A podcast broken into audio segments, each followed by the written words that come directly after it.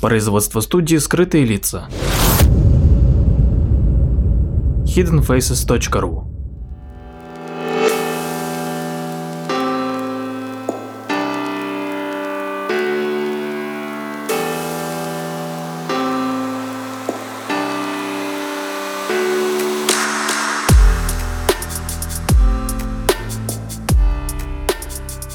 Здравствуйте, с вами Владимир Марковский и очередной выпуск передачи «Прожектор восприятия».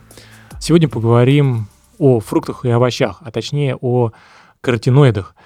Всем нам в детстве, да и, в принципе, в настоящем возрасте говорят, что необходимо есть овощи и фрукты.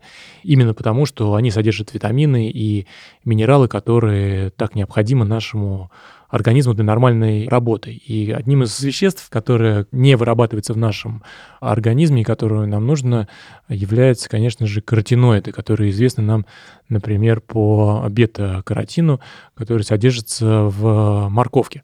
Эти вещества используются нашим организмом как запас для кислорода в нейрональной дыхательной цепочке.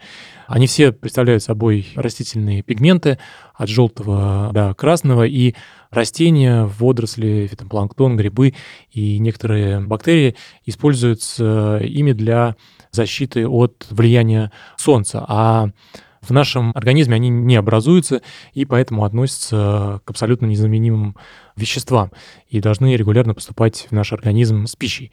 Они как раз-таки являются провитаминами для витамина А, а в организме он не вырабатывается, но нужен для нормальной жизнедеятельности, так как оказывает влияние на состояние кожного покрова и слизистых оболочек, выполняет антиоксидантную функцию, а также стимулирует наш иммунитет.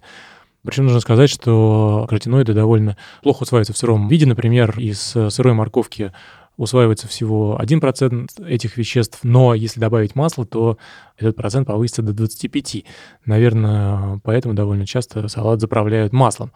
Забавен тот факт, что, например, э, розовый окрас оперения фламинго обусловлен как раз-таки пищей, которая очень богата содержанием в ней контаксантина, который тоже является э, каротиноидом. Дело в том, что они едят в основном сине-зеленые и диатомовые водоросли, которые используют этот каротиноид для защиты от яркого солнечного света.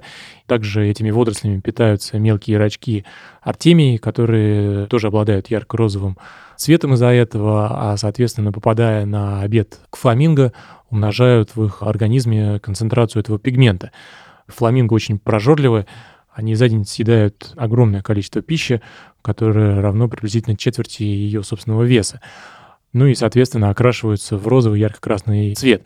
А изначально их оперение имеет грязно-белый окрас. Бледных фламинго можно иногда видеть в неволе, когда владельцы забывают включать морковь или специальные добавки с каротиноидами в их рацион.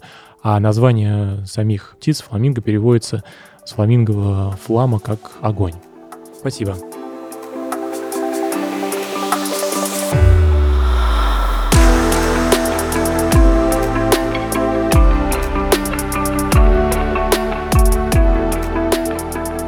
Подписывайтесь на наш инстаграм подкаст студио в одно слово «О» на конце. Ищите нас в социальных сетях по названию сайта hiddenfaces.ru. Слушайте наши подкасты бесплатно на сайте hiddenfaces.ru, а также в приложениях SoundStream, Яндекс.Музыка, подкасты от Apple и Google Podcast в приложениях для Android.